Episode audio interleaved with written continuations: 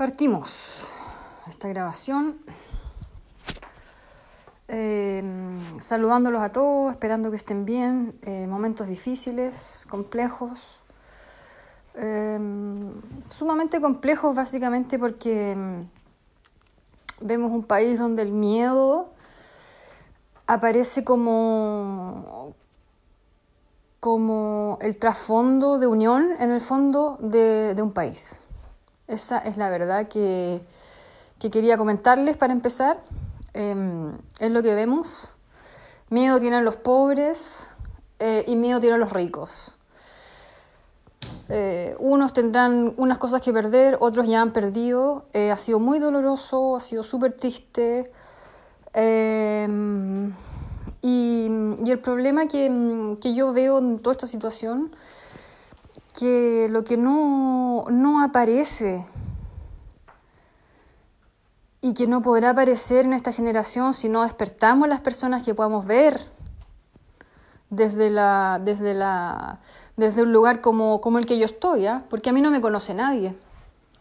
Eh, soy una voz que ve cosas de su país, que ve cosas con dolor, y que hago reflexiones desde un amor profundo. Desde un amor profundo porque lo que más quisiera yo es que nuestro país evolucione. Entonces yo estoy hablando desde ese lugar de una voz que puede sonar sumamente fanfarrón, que no es ninguna, ningún, ningún caso el, mío. Eh, y que tienen que sumarse las personas, las voces, eh, eh, las acciones, eh, las traducciones de la gente que está viendo y que está viendo con, la abertura de, corazón y, de pensamiento y de inteligencia que se necesita. Porque ahora ya estamos hablando, si, yo digo que es el miedo lo que nos une, estamos hablando de un lugar que es absolutamente eh, nulo, o sea, nulo. ¿Qué puede hacer una persona con miedo? ¿Qué puede hacer usted con la sensación frente a la sensación del miedo? Muy poco, les digo al tiro, muy poco. Usted lo único que puede hacer son reacciones. Reacciones instintivas, células, neuronas que se conectan de manera rápida y usted pum pum se mueve. Ahora usted puede organizarse un poco más frente al miedo, pero es lo mismo es la pequeña escala que usted va a hacer en gran, en gran, en gran unión con otros. No, hay que pensar más allá. No podemos esperar 10 generaciones para que, para que un país levante una cabeza, una que sea. Tienen que levantarse las 20 millones de cabezas y las 40 millones que seremos en, en, en 15 o 20 años más, esperemos. Y las cabezas que lleguen tienen que enchufarse con las cabezas que van a levantarse. Levantemos la cabeza, hay que pensar, hay que mirar hacia adelante. ¿Dónde están los profesores? ¿Dónde están los profesores? ¿Dónde está un país sin pedagogos? ¿Dónde están los profesores? Niños, vocaciones, espíritus, almas que me escuchan, ilumínense. Hay que volver a los colegios, hay que tomar todo desde cero porque todo está podrido, todo está revuelto, todo está sucio, todo está muy mal. Hay que empezar de cero. Y hay que agradecer todo lo que se vaya encontrando. Punto. Hay harta cosa que se va a encontrar. Oye, gente capacitada, gente con ganas, pero, pero, pero, bienvenidísimo todo lo que ya se hizo. Nada se, se ha perdido, todo está ahí. Pero la mentalidad, la visión, tiene que empezar de cero.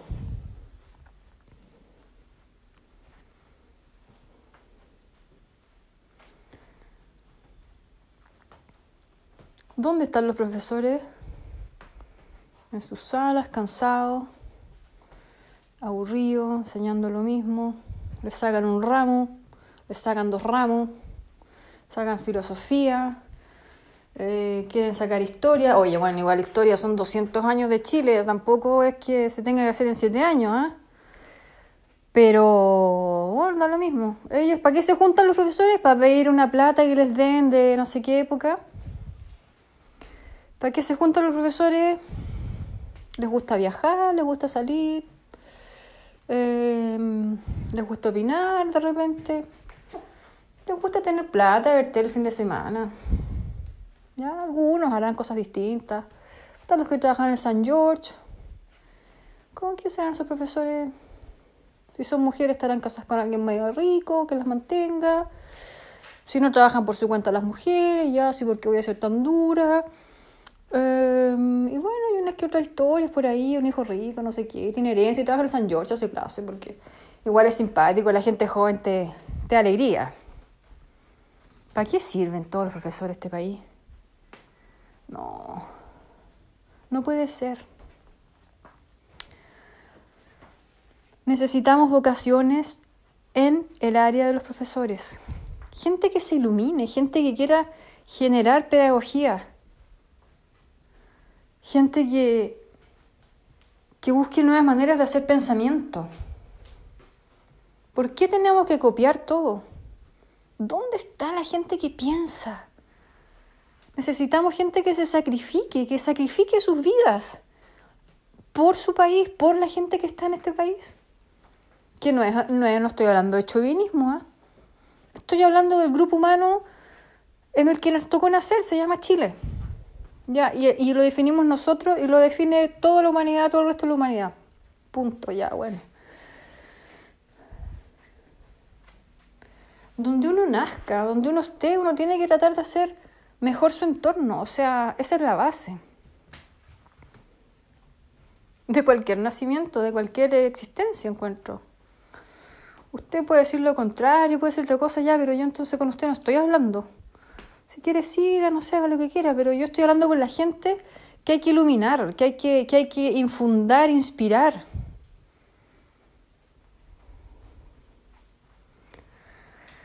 Es tan fuerte el peso y es tan grande el desorden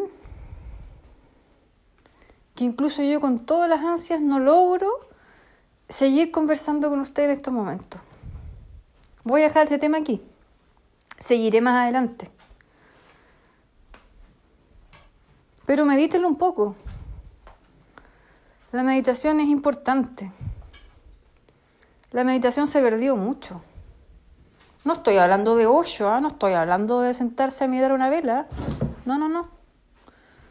Estoy hablando de pensar un tema, de desarrollar, de encontrar las ideas detrás de una propuesta. Eso también es una meditación. Y es una meditación muy, muy importante. ¿Qué necesitamos? Vamos ahora a estar a puertas de un nuevo espacio de crear una nueva constitución. Hay que meditar mucho. Porque la inteligencia humana, según lo que yo siento y lo que vivo y lo que veo, no es solo leerse un libro y, y aprender cosas. No es solo ser rápido en una evolución matemática en resolver una ecuación, no. La inteligencia es algo que se transmite. Con la sola presencia.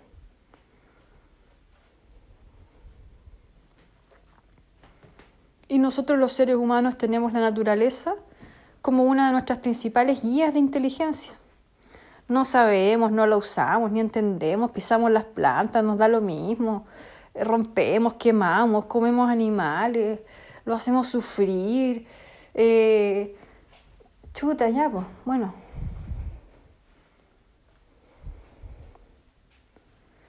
Pero la inteligencia es una capacidad flexible. Así que el esfuerzo y, y si yo hablo de esta manera es pensando que evidentemente la flexibilidad existe y, es el punto de inflexión para ¡pum! lanzarnos.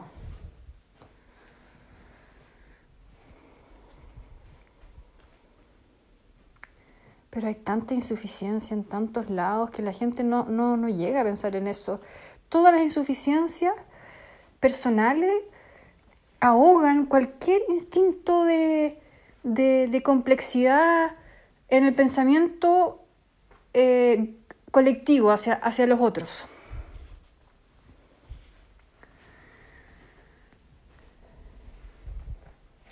Olvídense de su insuficiencia, terminen, ni siquiera perdonen, hagan una raya y corran para el lado, así marcialmente. Y piensen en el momento cero. ¿Es posible pensar en el momento cero?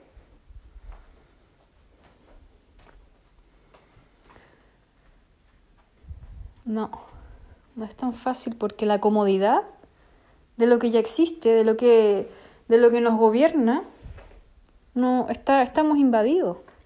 Y está invadido tanta la gente que, que podríamos decir está en carencia. Unos primera línea, por ejemplo. Aunque la primera línea es un tema, un tema un poco aparte, que tiene que ver mucho con un aspecto casi, casi religioso, que es de una complejidad, de una es de un talento todo eso que se, se pasó ahí con los primeras líneas, lo que está pasando con ellos, ¿qué es esa la imagen? ¿Cuándo tú que me estás escuchando vas a pensar que una persona más pobre que tú pudiera ser superior que tú en algún sentido y que tú pudieras verdaderamente llegar a admirar a una persona más pobre que tú? Más pobre en términos, ¿cómo se ve en Chile la pobreza? Que un que habla así, la weá, que no sé qué. Por eso que la primera línea es, tan precioso, porque es algo como de la pobreza algo se levanta y tú dices, es admirable. Eso, eso es amor, eso es amar a un otro sin, sin ver de dónde viene, sin ver lo que es. Es amar lo que él hace. Es allá donde tenemos que ir, a, ese lugar, a ese equilibrio de visión que nos permite unir, unirnos, que nos permite hacer fluir una sabiduría especial que abre, que hace ver, que une.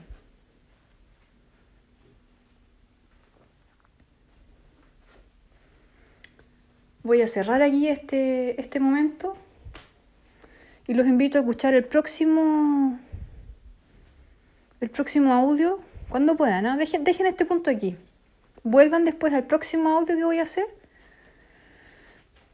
para seguir desbloqueando un poco todas esas napas enquilostradas. Y para terminar voy a cerrar comentándoles algo. Como ya muchos sabemos, los árboles se comunican. Se comunican a través de las raíces, hay muchos estudiosos, muchos estudios ya que muestran cómo, cómo se pueden comunicar o cómo nosotros interpretamos cómo ellos se comunican. Y quería comentarles que también las piedras se comunican, que estarían vivas, pero que la comunicación que hacen es tan lenta, tan lenta, que no se percibe, evidentemente. Bueno, yo cierro acá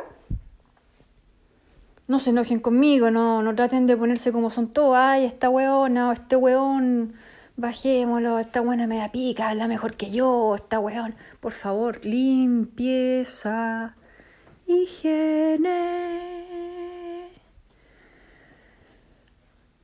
O abrir. ¿Ok? Y, y escuchen el próximo dense el tiempo, si mediten un poco en esto, traten de hacer algunas líneas de lo que les dije, de lo, de lo que les hablé. Eh, y me cuentan, sería para mí genial si me cuentan. Me sirve mucho saber. Y, mm, y luego escuchen el próximo que viene, el próximo audio que se va a llamar Miami.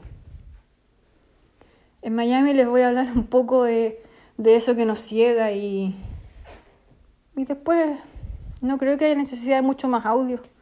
Iremos viendo. Bien, Les dejo mi voz. Chao.